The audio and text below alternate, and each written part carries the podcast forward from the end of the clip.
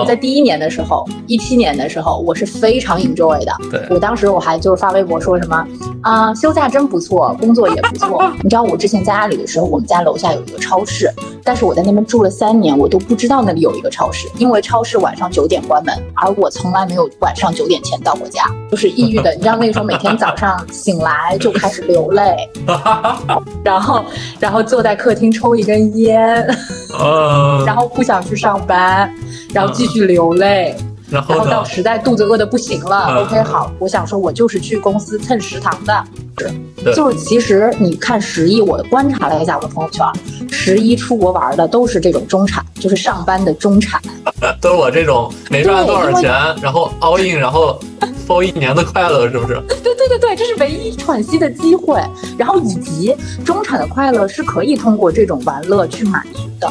但是真正那些已经身家上亿的那种老板，他们是不休假的。试过这样的方式，就是我把自己想象成一个 AI，嗯，就是我今天来这儿，我就是机器人野味，就是我没有人类的情感。你你能做到吗？因为七情六欲是本来就很难脱离的。如果脱离的话，说明这个人智商很高。呃，我觉得是这样啊，我这样子做了三个月，然后我崩溃了，先减少吐槽。嗯因为我会觉得，其实吐槽这个事情本身，它就会加剧你的焦虑。对，就可能你本来还没那么焦虑呢，你下了班你就该干嘛干嘛去，该吃饭吃饭，该该见朋友见朋友，见了朋友也不要聊工作，不要吐槽任何人，你就是这样的分割开，其实反而你会发现你没有你想的那么焦虑。欢迎大家来到职业理想第五十期的栏目。这里是刚从北欧回来，还没有倒时差就赶紧来录播客的威尔王。因为很多朋友说我为啥不日更了，就抱歉，我真的那个北欧我英语不咋地，我在那块录播客我只能找老外录，所以实在不太行。对，然后这期的话，因为刚从北欧回来，见识很多风土人情之后的话，我有一个特别想聊的点，然后也邀请了我们曾经的嘉宾，著名的 BBAT 的。工作者，曾经的工作者，如今的某上市公司大厂的副总，坐在自己一百多平办公室里，正在悠闲和我录播客的周总，对，一块来录这期节目。那这期节目主题是什么的话，我们想聊的一个问题是说，很多人在聊哈，就是说那个十一之后的话就没有法定节假日了，下次过节过节就是过年了，所以我蛮想和周姐这样一个曾经大厂里挣扎了无数回和我一样，然后这样一个如今超脱的人聊一聊如何能够。在接下来的这段时间里，画去活到过年。那欢迎周姐。怎么突然就变周姐了？感觉我好老啊！我还叫你什么呀？本人现在人设还是傻白甜，好吗？好好好，那我野味野味。对，重新介绍一下。对，因为我们之前有一期关于野味的身世介绍，就特别精彩丰富。但我特别抱歉，是因为当时我只有二十五个粉丝，就约了他来聊，所以当时我那期节目他现在只有一百多个播放，然后和后来嘉宾比的话，播放量比较低。对，然后野野味老师回去听啊。现在我现在上的可是个名节目了。就是多少次？十次、十二、是二十次登上星星榜啊！十八次，十八次，十八次啊！没有，现在不是星星了。你这期开始的话，彻底进不了星星榜，只能登趋势榜。对，因为三个月到。啊，马上最后就是直接是那个爆款榜。对对对，谢谢。头部，头部播客。我还是简单说下野维老师吧。野维老师他自己也有自己的博客，叫那个巴巴辣妹。然后他在小红书最近也蛮火的，叫野味来了，对吧？对，因为野。对，因为那天和野味老师聊完之后，发现他更频繁的在小红书更新自己如何逃离大厂内卷，然后如何三十岁就财富自由，如何过上人生真谛的各种的东西。然后小红书的很多朋友特别爱见这样的标题和这样的内容。然后我发现野味老师最近的流量蹦蹦蹦往上涨，现在已经已已经应该是个著名的不上班。财富自由、精神自由的成功女性了，对，并没有自由。对对，然后大家更多了解野薇老师的身世的话，包括他之前在阿里、在腾讯、在百度、在字节的工作的话，可以去看看他的小红书，包括说可以听听我们那个之前那期关于他身世的采访，我也我也会把它链在我们的 show notes 里的。对，然后这期的话，我们俩还是回到这个话题啊，就是我们说的，就是十一结束了，哎，我们如何去这么熬过接下来漫长的这一个季度？哎，野薇老师有没有想说的？因为我现在回老家之后，我就发现原来上班其实是一件很轻松的事情。是啊，你那么大个办公室能住办公室？不是不是不是，重点不是这个，是说就是这边，你像我每天可能大概九点半左右到公司，然后晚上五点公司是一个人都没有的。嗯，真的是一个人都没有。就这个是我之前工作十年不敢想象的事情。对，就是我以前的概念里面，你知道我之前在阿里的时候，我们家楼下有一个超市，但是我在那边住了三年，我都不知道那里有一个超市，因为超市晚上九点关门，而我从来没有晚上九点前到过家。肯定的，肯定的。你你当时那个状态何止九点？你早上九点可能到家啊？对对对。所以就是，然后我现在才知道，哦，原来原来工作是可以这样的，就是原来工作真的只是生活的咻咻咻咻一部分而已。所以你现在是很享受工作，你并没有觉得说是因为假期结束，然后让自己特别煎熬，该怎么去度日如年，对吗？对，就是有一个细节啊，就是我现在因为就是你也知道，我就开始学国画什么的，然后我就练练书法嘛，然后我现在基本每天晚上都会练一页纸的字，然后我觉得这是一个我梳理情绪特别好的方式。然后昨天就是我在那边边练字，然后我妈就跟我说：“哎，你早点睡啊，明天还要去公司呢。”我说：“对呀，明天还要去公司呢，我都忘了。”就是你知道吗？就变成这样了，就是就是工作这个事情已经完全不是一个会让我焦虑的点，就是我都能给整忘了。你你觉得是因为你现在变成一人之下万人之上了吗？No no no no，那不是，修修修公司啊，修修修公司。我觉得跟这个一点关系都没有，而是说就是你做事的方法完全改变了。就像我最近，我其实在跟一个入职某开水团的一个朋友聊天，嗯，然后他原来是做一级的嘛，然后他就是做一级的时候，整个的工作状态就是很自由，就是不用坐班，然后就是看项目就好了。然后但是现在他去那边就是要坐班了，然后他就觉得非常的不适应。然后他的总结我觉得太精辟了，他说每天就是史上雕花。哈哈哈哈哈！然后，然后还有一个点，我觉得也很、也、也、也很、也总结的很牛逼，就是说，如果大厂是一个鲁菜馆啊，山东山东鲁菜馆，那你在大厂的员工的工作基本等于洗大厂。嗯，就是大厂的业务，其实你接下去你都是不闭环的，你就是在你的那个地方，你就洗洗肠子就完了，你看不到整个鲁菜馆的全貌。肯定的，对。但是如果你现在自己出来做项目，你就会发现。哦，你可以把你自己的想法去植入进去。我想开一个什么样的鲁菜馆，我要招什么样的人进来，我要做什么菜系，你就去输出就好了，而不是说以前在厂里面，其实你更多的时间是浪费在与人的缠斗上，就是你的想法和别人的想法不一样，然后你就要 battle，要说服别人。对我蛮好奇的是，你觉得是因为不坐班了会让你觉得自由，还是说是你的工作内容会更全貌，让你会觉得更自由？是后者。哦，所以坐不坐班其实无所谓，就你那个一级的朋友可能也没有项目能看了，他现在变成一个。不能那么掌控自己命运的人了。对，然后你像他现在入职之后，每天就是在那撸 doc，就是撸一个要给老板汇报的 doc 的附录，撸了他三天。他今年今年有没有投项目？什么？他你不是一级市场吗？他今年投项目了吗？他应该是之前那个小公司，他有投一些项目，但是后来好像就是相当于是环境不太好，他们那个公司就不做了。哦，所以他是 gap 了大概两个多月的时间，然后十一之后就入职开水团了。那现在还是个分析师、研究员的阶段，可能。呃，对，算是啊。但是他以前在一级的时候，他至少是可以真的面对那些做生意的人的，就是他们看的项目更多是一些连锁品牌，比如说可能什么古茗啊，什么那种你知道做爪类的，什么卤卤鸡翅、周黑鸭绝味那种之类的，这种就是连锁消费类，他们这看的比较多。但是现在就每天就是卤 dog。哎，那你之前在大厂的时候，你？我都不知道你有没有假期啊，因为我感觉我们俩之前在大厂的时候，好像每个假期都会有工作。我想了一下，我没有一个完整的十一五一，所以你之前啊，我真的，因为因为因为你看我之前管动漫的时候，那漫展十一五一都黄金时间啊。我我我就算人在国外，我依然是要去对这个项目负责的，我心还是得稍微顾及一下它。对，我在阿里的时候比较巧的是，我们造物节基本都是九月底办。哦，那你们好人性啊！我每不是。你就是不是就选的这个时间嘛？因为你十一吧，大家都出去旅游了，大家也不会来你造节嘛。就是所以就导致我在大厂那几年十一确实很爽，就我十一一定是出国，而且就是一待待十几天，这个确实是很爽的。但是咱就是说吃屎一年，对，放假十天，对啊。然后我就发现我的前同事们仍然在过这样的生活。啊，哎哎，但是你当时很热爱你的工作，有段时间啊，就那段时间的时候，你工作休息完之后再回来，你还是会有那样的感觉吗？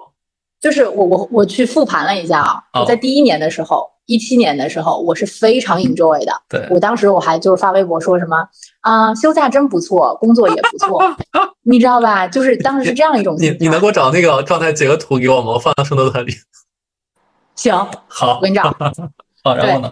因为微博现在特逗，它是会有那个什么去年今日推送啊，所以我就能看到我之前十一都在干嘛呀，发了什么东西。你那时候好伟大呀，你。伟大，对，为什么？平凡的伟大，不是，我觉得那时候就是傻，就是傻，就是你会被一些，当然就是因为那时候也年轻嘛，你需要这种东西，对吧？就是你会被一些看起来很 fancy 的东西吸引住，然后你会觉得哇，哎呀，每三个月出一次国，然后什么 work hard play harder，这个好像很酷，很怎么怎么样。但是就是过了三十岁之后，我就会觉得这不是一种可持续的生活方式。对，对，啊，所以就是你三十岁之后的话，放假回来就有一种吃屎的感觉了，就不管在哪个城。嗯，我想想啊，对，就是我当时在字节的那一年，十一我仍然是出去玩了，可是就是当时就是一整个不想回来。嗯，对，就是很，我记得很清楚，我当时回来的十月中旬到一直到我最后离职啊，我每一天都是戴着帽子去公司的，因为我不想面对这个世界。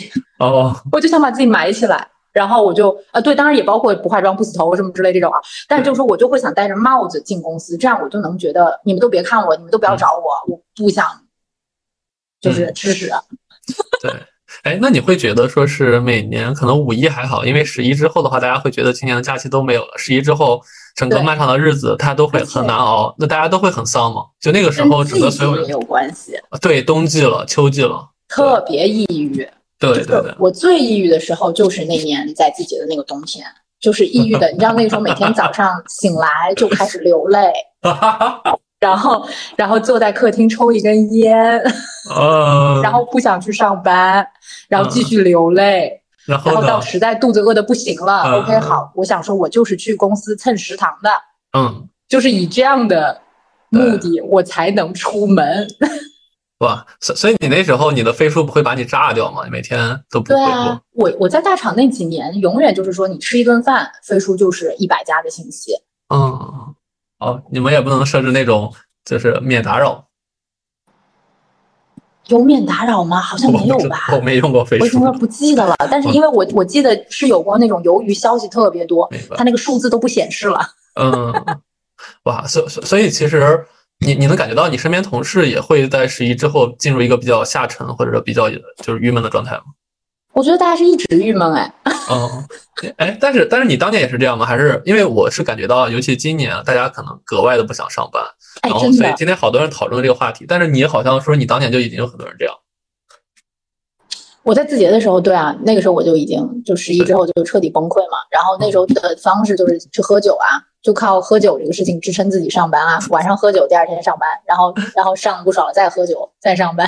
你你当时的精神依托上班的话，就是一是可能为了赚钱，二是说是赚钱喝酒，三是说是给你免费食堂，是不是？不知道，我不知道那个时候是靠什么活下来的。我现在去回想那段时间，就那个冬天那几个月，我感觉就是一个黑洞一样的存在。对，哦，不知道是靠什么支撑的，就是每天。不像一个人了吧？你会觉得你是个机器，嗯，然后到点了你就得要去公司，就这种感觉。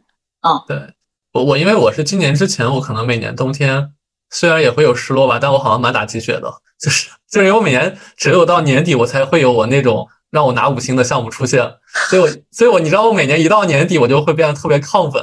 就是面对的那种，就所有人都盯着你看，你这个项目就是你知道我是个装逼的人，就所有人都等着你装逼，然后我操，我他妈天天装个大逼，然后装到年底，然后基本上一月份我就躺着，然后准备过年了。我觉得你可以浅看一下你的八字，很可能你的八字就是冬天的这个五行比较利你。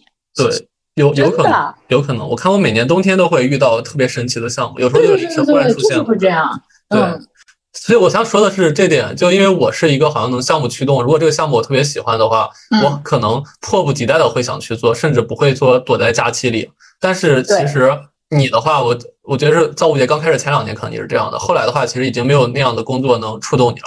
就回到了我们俩其实在这个录这个播客之前聊的那个话题，可能因为这个公司它不是你的，就越来的年纪越大会越觉得说是你做的所有事儿其实都是 for，呃，怎么说？所谓的这个公司的造物者，他们的利益，然后自己可能就赚那几分薄银，甚至年终奖多或少也就那样一个上下几万的东西。对，我我觉得我是有一个分类方法，就是，哎，你如果按那个 MBTI 性格来说啊，就我觉得 N 人和 S 人这两种人格是有很大的区别。然后我是觉得 N 人就是不适合在厂里打工。因为 N 人他就是抽象思维，然后他会更爱去思考一些东西，他会思考这个项目的价值，它能不能可持续，然后他不关注那些细枝末节的东西。但是你在厂里，你得洗大肠啊，洗大肠就得是 S 型的人去做，他要关注很多细节，怎么把这个屎掏干净，怎么把这个肠洗干净，对吧？所以我觉得 S 型人格的人就会更适合在厂里打工。嗯，哦，然后他们不会做过多的思考，不会有什么意义的追问。对，然后就就就就就就每天就就打工就好啦。啊，就像比如说我之前发小红书，也很多人喷我呀。对，他们就会说。怎么了？我觉得厂里挺好的。对我这样一个没有野心的人来说，这个工作工资高，我就想这么干。所以，所以其实原因归结为你爸妈给你起了这个名字，你天生带野。对我爸现在每天忏悔说，就是起这个名字导致我三十二岁至今未婚，就事业变成了我的唯一。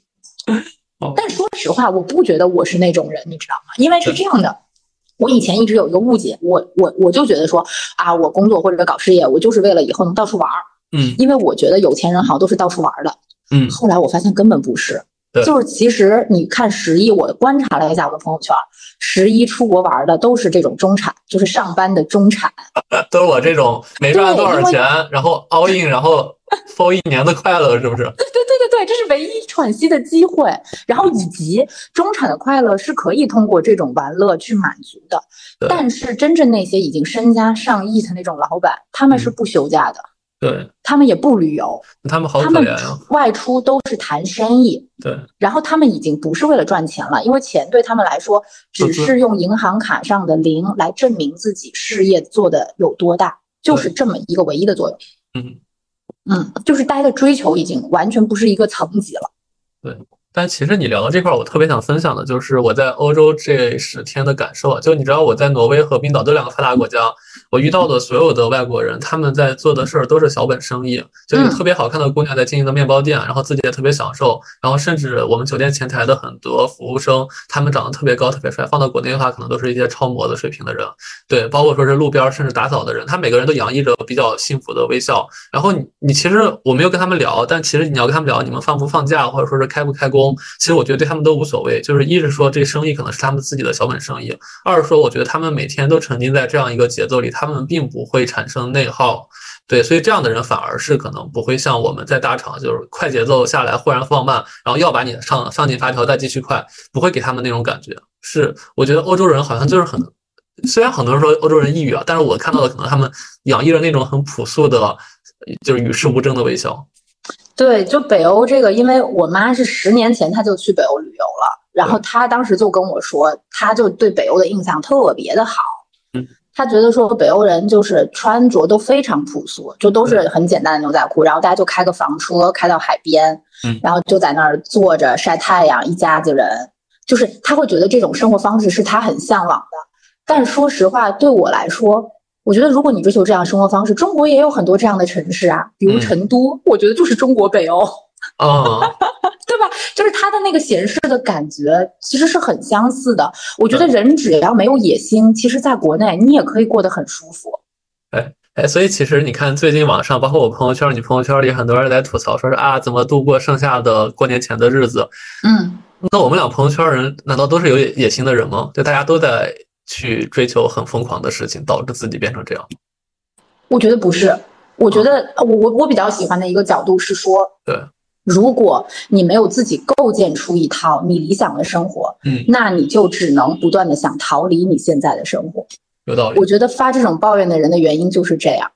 嗯，对，就是他们可能确实没有那个野心，但是他们又没有为自己构建一套自己的理想的这这个生活系统。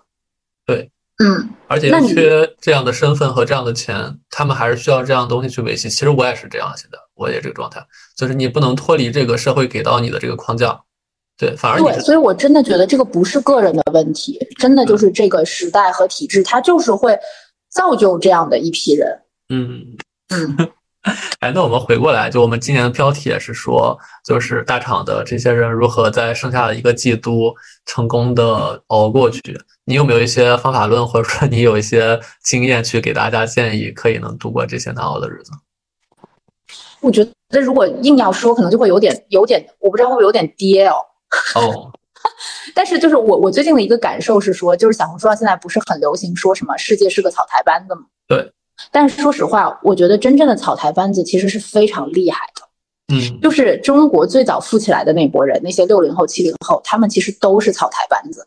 嗯，如果你真的能像这些草台班子这么厉害，你早就赚钱了。对，就是我觉得那些呃，就是如果说觉得自己是在某种挣扎当中的中产，本质上可能还是没有有一个真正的自我的觉醒，就是还是处在一个既要又要的状态。一方面，其实对那个富人阶级又有某种程度的向往，嗯，但是其实也没有看到富人阶级真正的本质是什么。比如说，人家是掌握生产资料的；比如说像我说的，其实人家根本就不旅游。人家根本没有说要靠要想去享乐这种东西，他们真的就是纯纯的，就是那种做事业的人。对，但是呢，可能在一些那种所谓中产里面，他们会觉得哦，好像就是在国外怎么怎么样，发很 fancy 的照片，什么什么之类的，好像是一种这种精英主义的效仿。对，但是又不愿意躬身去做草台班子们做的事情。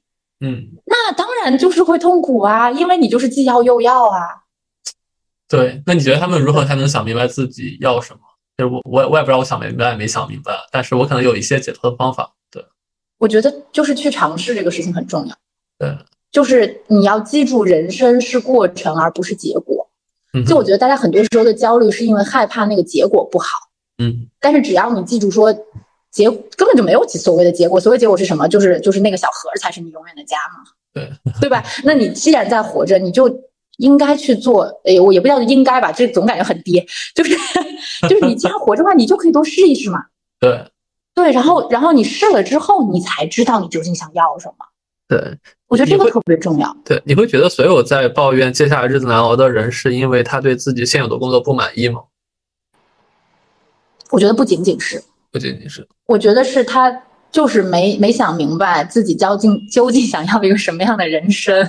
对，因为我觉得我们俩刚才聊的这种感觉，就是说，大家既然那么难熬的话，你就别熬了。就因为刚才我说我有自己解脱的方式，是因为我如何在工作里还能不错，是因为我有很多的业余爱好，我这些业余爱好会撑着我。对，包括我每天会规律的游泳，对我会规律的健身，呃，甚至我规律的去吃健身餐，对，规律的录播课，这些可能是我的方法。但其实我这个事儿。它不是一个很健康的，因为如果最健康的方式一定是这个工作里有一些能支撑你的东西，你在工作里就能发现它的乐趣，然后能拉把你拉回来。但我其实没找到，所以我才用了我其他的手段，从我爱好去融入我的生活，然后把它分割我的时间，让我能撑起每天的一个比较规律的工作和生活的节奏。对我，我是觉得你这个方式是非常好的，因为它是建立了一个大的系统嘛。对，就相当于你，如果你是一个平台，你底下有越多的柱子，你这个平台才越稳定。对，啊，因为我觉得你说，比如说你刚刚觉得说有困惑，是因为工作感觉可能没有那么多成就感啊，或者没有那么多的快乐。但我觉得这个东西很看机缘，对，看贵人，它是可遇不可求的这个东西。对，就像我也从来没有想过我会有一天做淘宝造物节。然后我现在做的事情，我真的更是八辈子没想过。对，啊你现在你现在穿着都已经变成那种就是女企业家的感觉。在大厂上班时候的衣服。哦哦，好吧。这个衣服闲的。没没没事没事没事，我我那个看着你背后那个高档的办公椅，有一一点幻觉。对。no no no，不是，这是土，这是土啊，这是一种土。嗯，对对对。对，所以所以其实工作真的好像很多时候都是看机缘，大部分的时候都是沉浸在我们所谓的无意义的工作。就这其实也是我过两天可能想跟另外两个老师聊的点，就是我我我这次在北欧，我和我对象，包括我们很多人聊，我发现一个很很大的点是。一是说你刚才说中产，我其实觉得中产都是伪中产，就没有永远的中产。中产如果年纪大了没到上没到再上一级的话，它自动就会变成下下面那一级。对的，中产是最脆弱的。对，而且这中产就大家可能现在会间接等于白领，就人真的不缺钱的人，那不叫白领，那叫黄领可能。对，然后然后第二点，我我我最近发现了，就是所有的白领好像干的工作都不是有实在意义的事儿。对，你就你比如我当我们俩在互联网的时候，比如我们做个外卖。做外卖是加速了送餐的过程，但是如果没外卖的话，人依旧可以去泡面或者去饭店吃饭。当然，比如对，比如我做一些视频的营销，我做营销冲热搜是让它更快的曝光。但是这东西如果好的话，你可以自主选择去看视频。就我们这些中领、白领做的事儿，我觉得好像都不是那么实在，反而是很多所谓的蓝领，就欧洲那些蓝领，人烤个面包、理个发，对吧？打扫个卫生，这些都是实打实的要。服务于自己和别人的生活的这些，好像才实在的工作。我们这些所谓的白领的工作，好像就是很虚的。这些虚也会产生我们内心的焦虑。对，就其实我们的工作本身是人为创造出来的，因为就是社会分工更加的细致，每个人更加的原子化之后，就产生了这种 bullshit 的拧螺丝的工作。嗯，然后它就是把人这个劳动力也是商品化的，所以你人没有了自主的意志和自由，你当然就会不开心。但是你嗯刚才说的那个，比如说什么烤面包啊，就是蓝领阶层啊，我在去年的时候跟你的想法一模一样。对。所以后来我去做了酒馆，你知道吗？哦但是我哦，所以我们群里又有一个开饭店的，我都不知道你是开饭店的。对，然后我就是做了这件事情之后，我就彻底打破了我的幻想，所以我才说大家一定要去试。对，对，就是我试完之后，我才知道，服务业根本不是人干的，就不是我这种人干的。对你不能干 dirty work，你要干的是高高贵的工作。no no，不是不是 no no，不是这个意思，不是这个意思，我真不是这个意思。对对对，我的意思是说，就是说服务业它有非常多的门道，像嗯我们这种做办公室的人，你是根本不懂的。首先一你不懂，二你不是这个圈子里的，人家一看你就不是这个圈子里的，这个圈子里的交流的方式跟办公室交流方式是完全不一样的。对，就是他们可能比如说聊一些什么东西，他绝对不是说跟你拉到什么会议聊，嗯，他可能就是跟你喝着酒或者怎么样，对他就要跟你聊，你知道吗？就是完完全全不一样，然后你就会觉得非常的不适应，然后以及对方他也不会把你当自己人。嗯，对，所以就是服务业这个东西，我真的还蛮避而远之的。也不是避而远之，因为我觉得服务业就是需要很多心细且去在乎很多很基础的事儿的人。就我们俩这种可能大包大揽的不一定适合。就比如今天蘑菇多少斤，明天猪肉多少斤，今天对对对，就是 S 型人格嘛，会更合适。是啊，嗯，哎，那我想回过头来聊啊，就是其实虽然说今年没有假期了，但是接下来还会有元旦，还会有过年。你现在的状态，你还会期待接下来这样的假期吗？没有，完全没有，我只关心我能卖多少钱，哎，你十一去哪了？哪儿也没去。在赚钱是吗？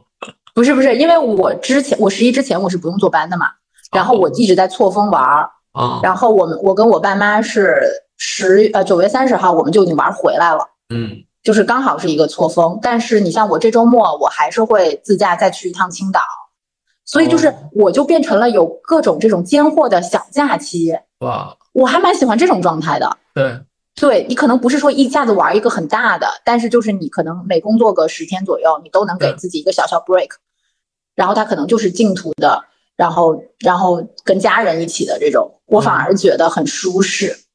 你现在的收入已经和你当时大厂的时候差不多了，是吗？你如果按绝对值来说，因为它的那个就是叫什么分润方式是完全不一样的嘛。我那个时候就是拿死工资嘛，对，但是现在其实我们更多是要把这个公司做大、做长线嗯啊。然后其实到后期我们如果做更多新的产品，也会再去做股改。啊，所以就是你这个钱你是没有办法按月来算的。哎，所所以其实我我想问的这点，就是因为你现在有一个特别自由的状态，然后也没有了很多人的十一焦虑，但是你这样一个方式是我们很多螺丝钉可以复制的吗？你觉得？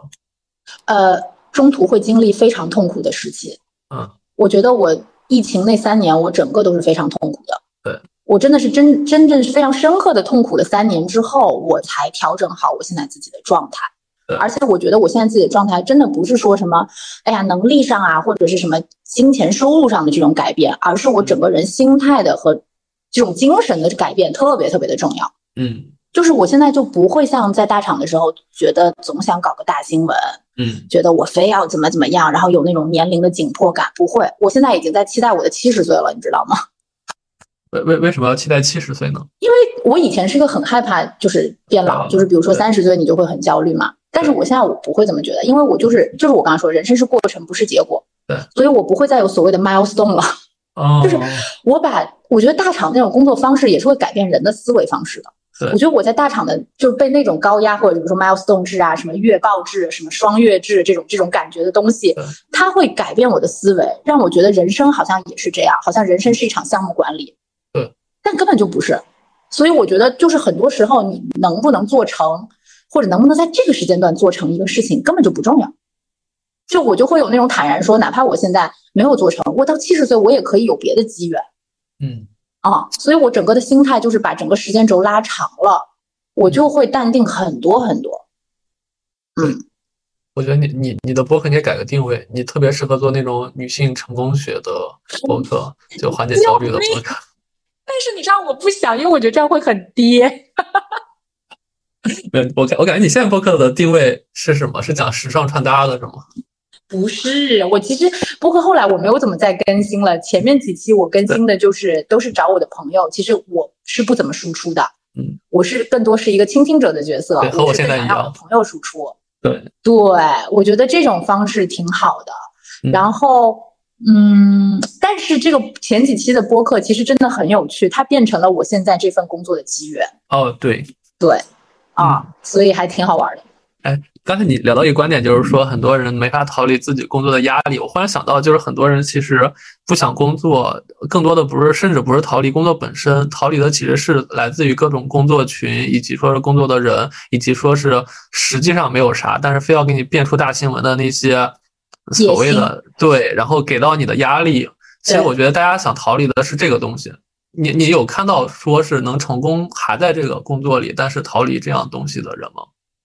我觉得一个方法是说，就我首先我先提一个我觉得最好的方式啊，是 尽量换到一个人际关系相对简单的环境，就是比如说你的汇报线，你的周围的人尽量的少，对，这种是最好的。我觉得这也是我现在工作相对比原来要舒适很多的原因，就是我只要跟跟我搭档的那个老总，我们两个沟通就好了。对，甚至你只要对结果负责就好了。对。对。对，是的，你就说白了，你销量做上去了，就你就是牛逼，没有人能说你什么。嗯，对。然后呢，第二种方式，如果你就是逃离不了那样的环境，我在字节尝试过这样的方式，就是我把自己想象成一个 AI，嗯，就是我今天来这儿，我就是机器人野味，嗯，就是我没有人类的情感。你你能做到吗？因为七情六欲是本来就很难脱离的，如果脱离的话，说明这个人智商很高。呃，我觉得是这样啊，我这样子做了三个月，然后我崩溃了。肯定的，对啊，对，肯定肯定会崩溃，因为因为你没办法去剥离的，因为我也尝试去剥离过，但是没办法，就是当一个人触及我底线的时候，我一定会把我的手机摔掉，骂他一顿。就对，因为因为不然的话，他不是我了。就是很多情商高的人，我觉得他可能不是他可能真的能做到，但是对大部分的普通人，像我们来说的话，七情六欲你是没办法剥离的。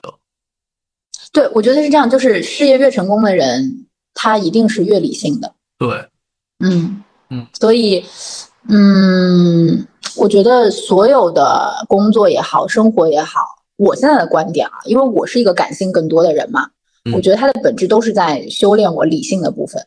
嗯。就是让我能去剥离更多的情绪，我就会觉得，当然我现在绝对不会再回去。但是如果现在让我再回到原来的那种复杂的环境，我觉得我的情绪控制一定会比之前要好很多。对你之前确实比我还幼稚。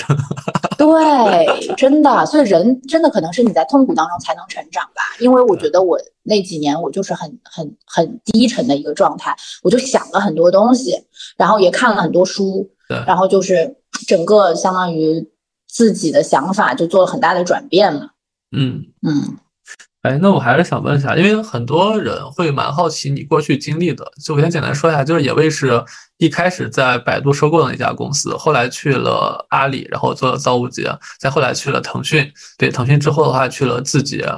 对，所以他其实，在漫长的工作经历里啊，都在所有人望尘莫及或者想去的所有的大厂里，就没有之一了。就所有人看到的最顶级大厂，他都在。我想说的是，在这么多年的工作经历里，你在一个正常的一个波动范围内的话，你有没有一些就是缓解焦虑的方式？就是比如说是我每周末我去定一个去外出旅游的方式，或者说是怎么样去让自己的情绪缓解下来？我以前是那种特别打鸡血的人。哦。所以你不用缓解，你和我一样，就是对，就是白搞，对，就好像如果这个事情我真的很喜欢，好像也不会，就或者说那些焦虑也不重要吧，对我来说，嗯，因为我觉得它就是一个纯工作上的事情嘛，你把问题解决掉就好了，嗯啊，但是你说其他的方式，我觉得反而是，呃，我回老家之后，我确实是修炼了不少，让我觉得很能缓解情绪，让自己平和的一些方法。首先练毛笔字，毛笔字，对，练毛笔字，然后画画。练毛笔字这个东西真的很神奇，它就是我经常，比如心烦意乱的时候，我就开始写嘛，然后我写到第最后一个字的时候就好了，嗯，就这么神奇。你可以把你的毛笔字再放到画廊里试试能不能卖出钱，这样的话会有更正向的意义。这个以后再说吧。现在就是一个纯纯修心的方式，其实写的好与不好不重要，对，它就是一个修心的方式。然后画画呢，它是一个创作的过程，这个就很有意思。就你画完一幅画，你会很有成就感。对啊，所以这个也是让人觉得很很快乐的一件事情。对，其实你这些事儿和我游泳是一样，就是你完全脱离了外界环境嘛，然后再沉浸在一个更安静的氛围里。但其实很多人也想那么脱离，他包括他去一个健身房去练一个小时，但他逃离完之后的话，他还是要回归那样一个喧嚣的环境里。对，我觉得那种不是逃离，那种是麻痹。嗯，对，对。那那你觉得那种麻痹的人，他怎么怎么进步变成所谓的真的在修心？进步不是，我觉得他们肯定不需要进步。哦，就是我感觉，比如说呃，健身了，然后就打卡那些，可能他们也挺 enjoy 的吧？呃，对，就我我很 enjoy，因为我是一个外外在的人，对。对呀，所以就是就是对他们来说，我觉得这一类人反而不需要解决这种问题，反而是我我记得之前我看小红书上一个博主，他就是什么李雪琴的高中同学。然后他们是那个本溪高中嘛，本溪高中就是一个特别牛逼的，就是全班成绩最差的都能上九八五的这么一个高中。嗯嗯。然后他就去采访这些毕业十年的同学，当年高考成绩最好的人现在都在干嘛？然后其中有一个女生就是一直在北京的大厂上班的。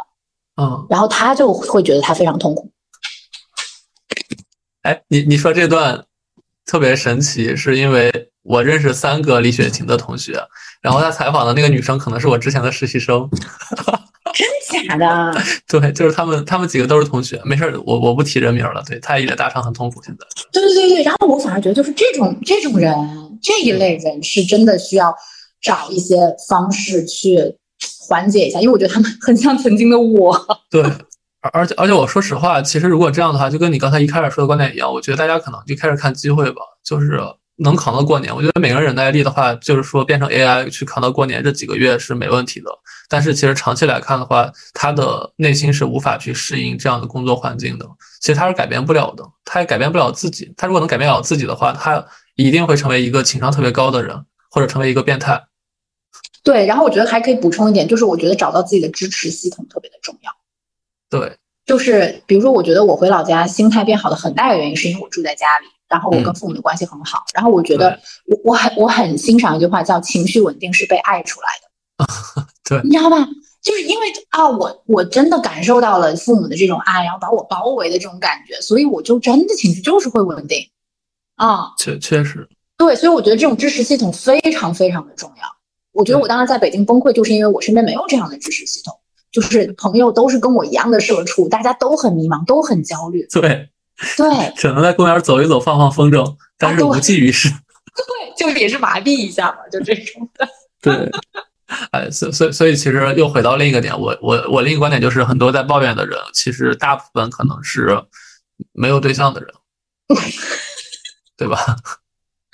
或者说感情状态不是很好的人。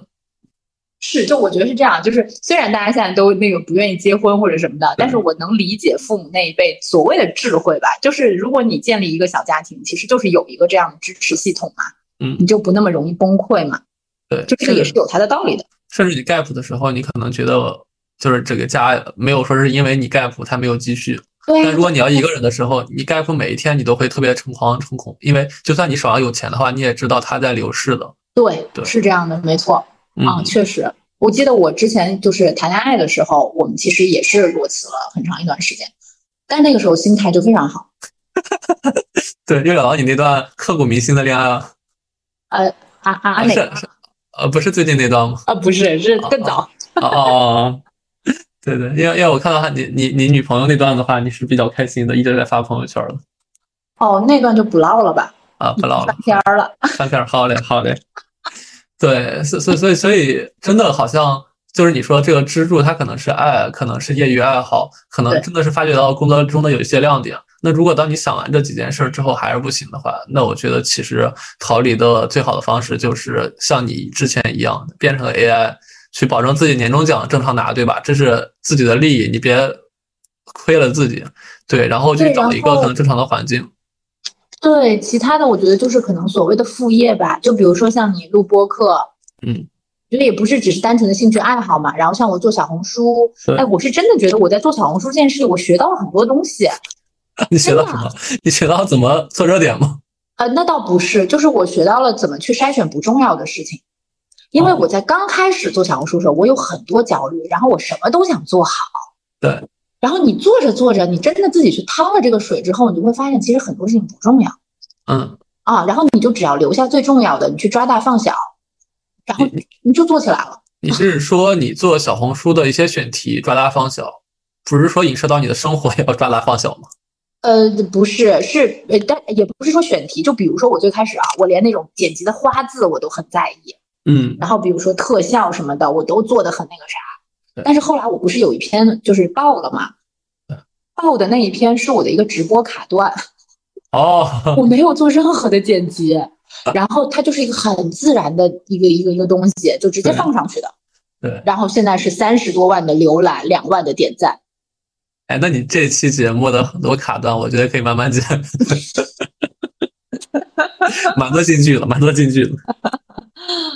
嗯，笑死了。就是我真的觉得做小红书蛮好玩的，而且做小红书这个事情，它其实迭代很快，你就是一篇笔记你就可以迭代一次嘛。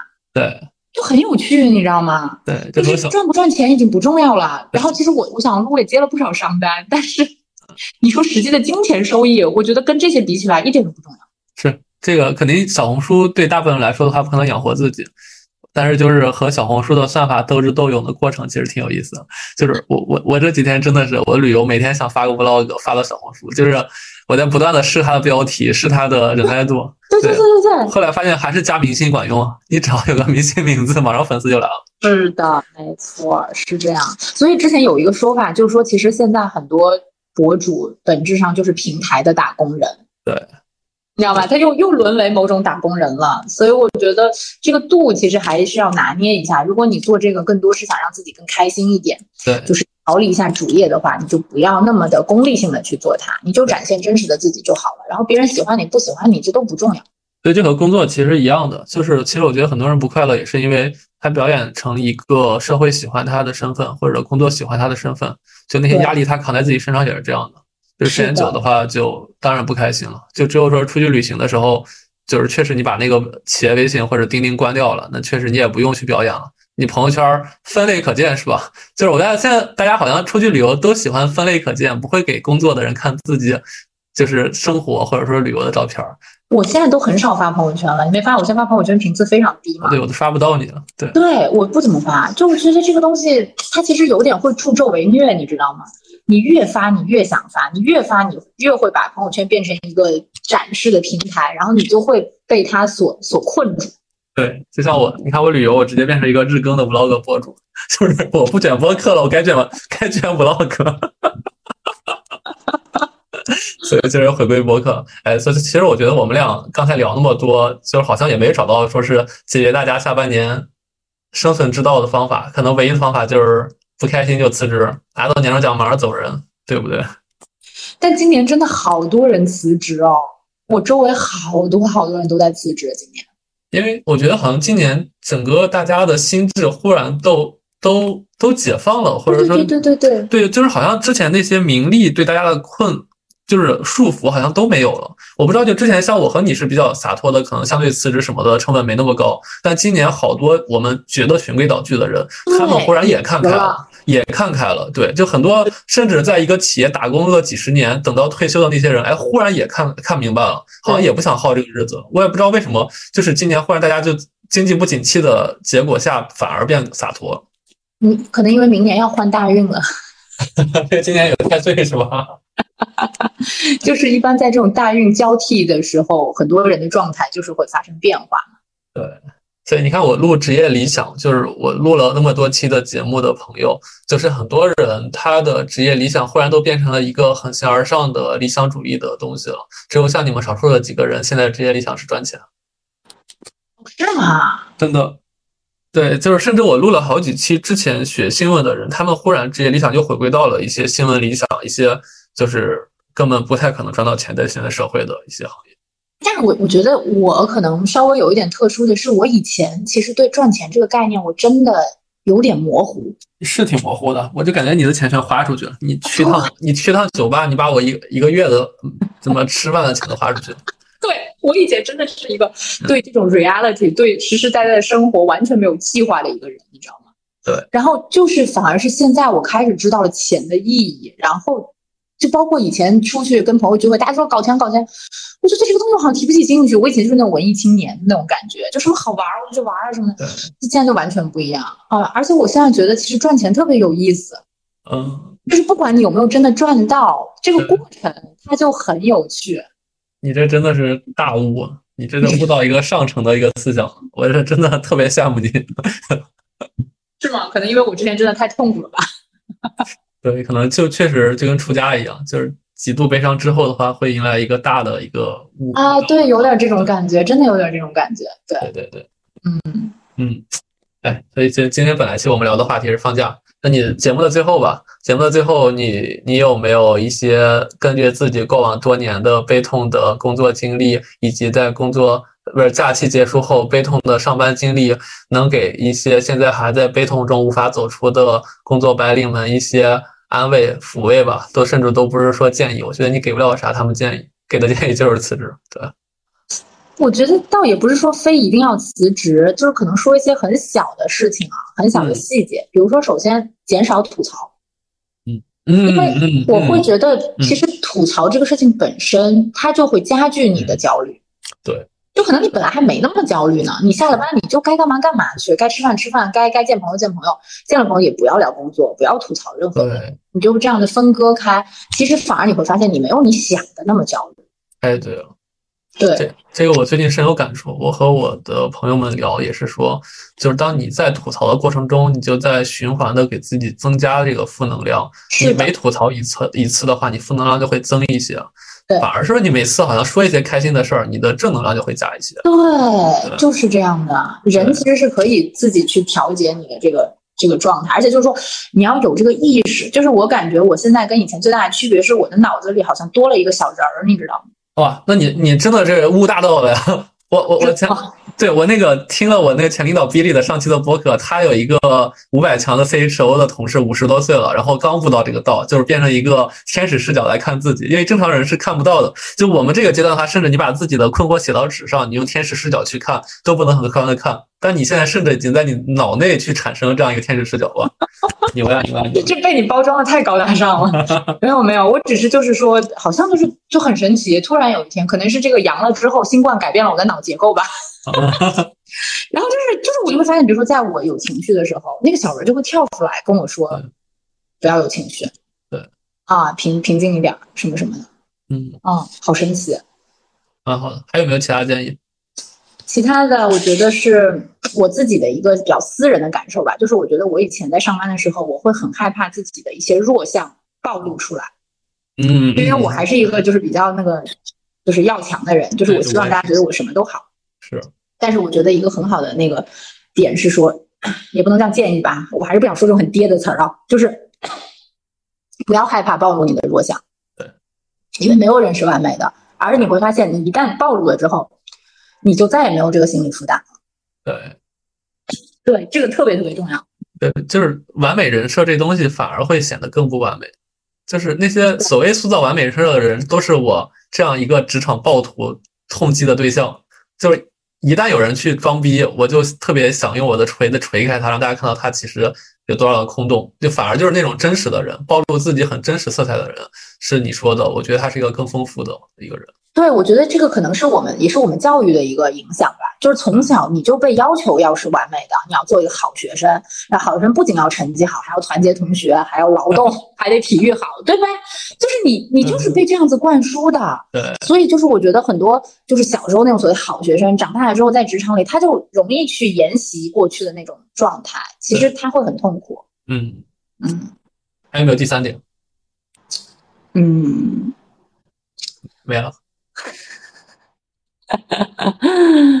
我觉得我离这个这个上班有点遥远，因为我已经，嗯，其实满打满算，我得两两年多、两三年，我都没有上班了。对，行，那我最后给大家一个建议吧，就是我我就是因为我一直是一个写土度的人，就是我一直会把自己的时间拆的特别的细，写规划。然后我最近缓解焦虑的方式是，尤其是像旅行这种带来的低落的焦虑的方式是，我给自己列了就接下来到过年前的规划，包括做多少期的播客，做多少期的视频，然后要出去旅几次游，就这些东西反而不会说是让我打鸡血似的去做这些事儿，但是我心里有个钩子，我知道我这些目标没完成，它就和我工作是一个感觉的，就是我完成这些目标的话，我会很有成就感，这样是有内的成就感。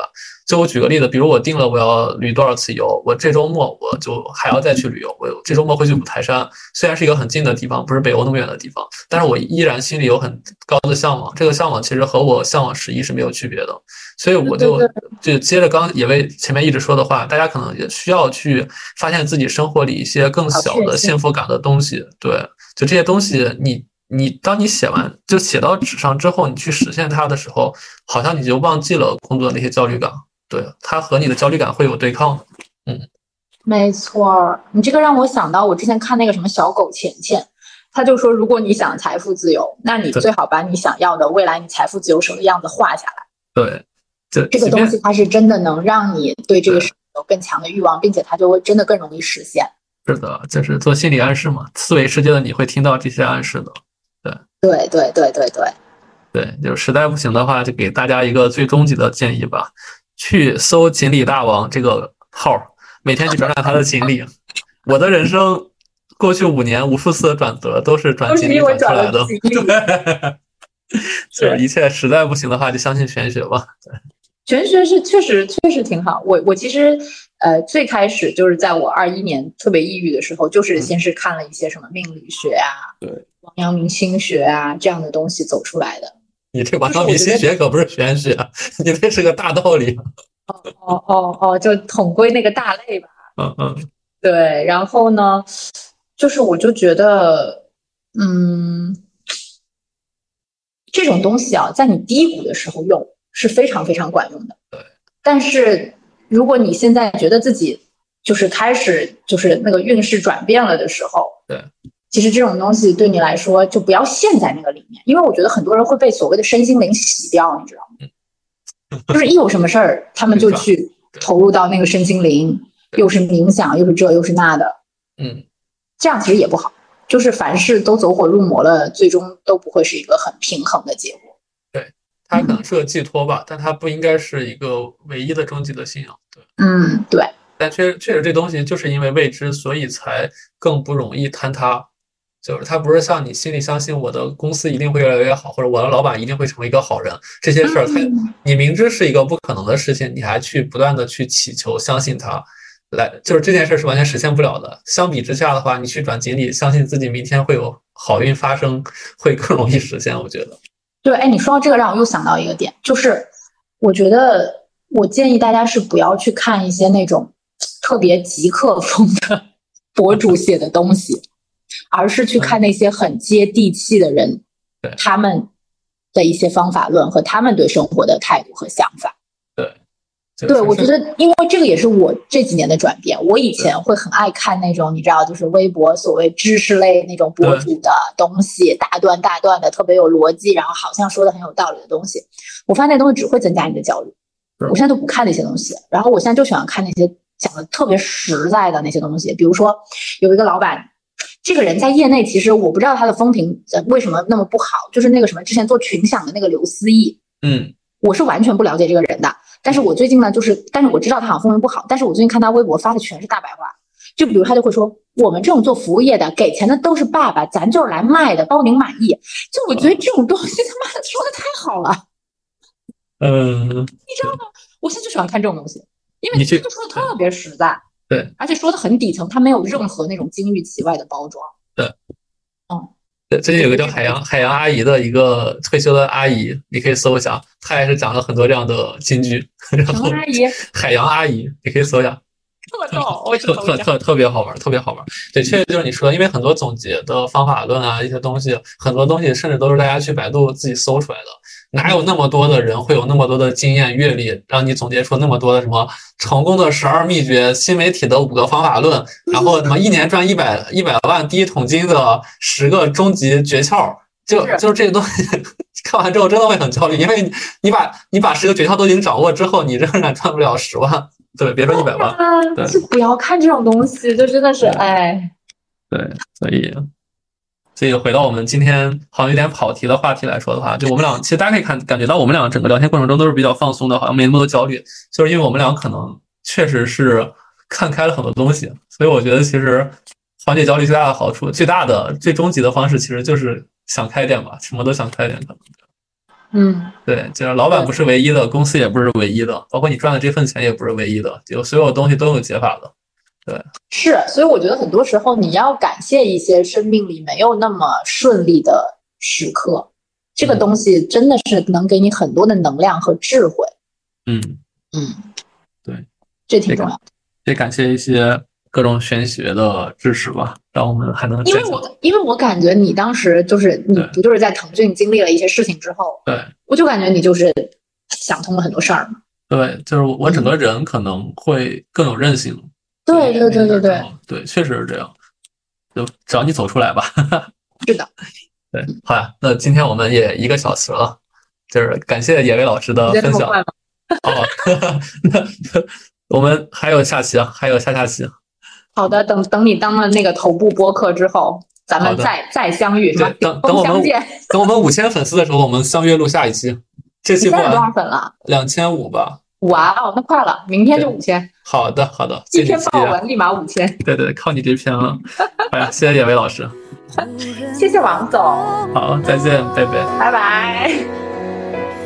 晚风中闪过几帧从前啊，飞驰中旋转，你不见了吗？远光中走。深情了，身旁那么多人，可世界不声不响。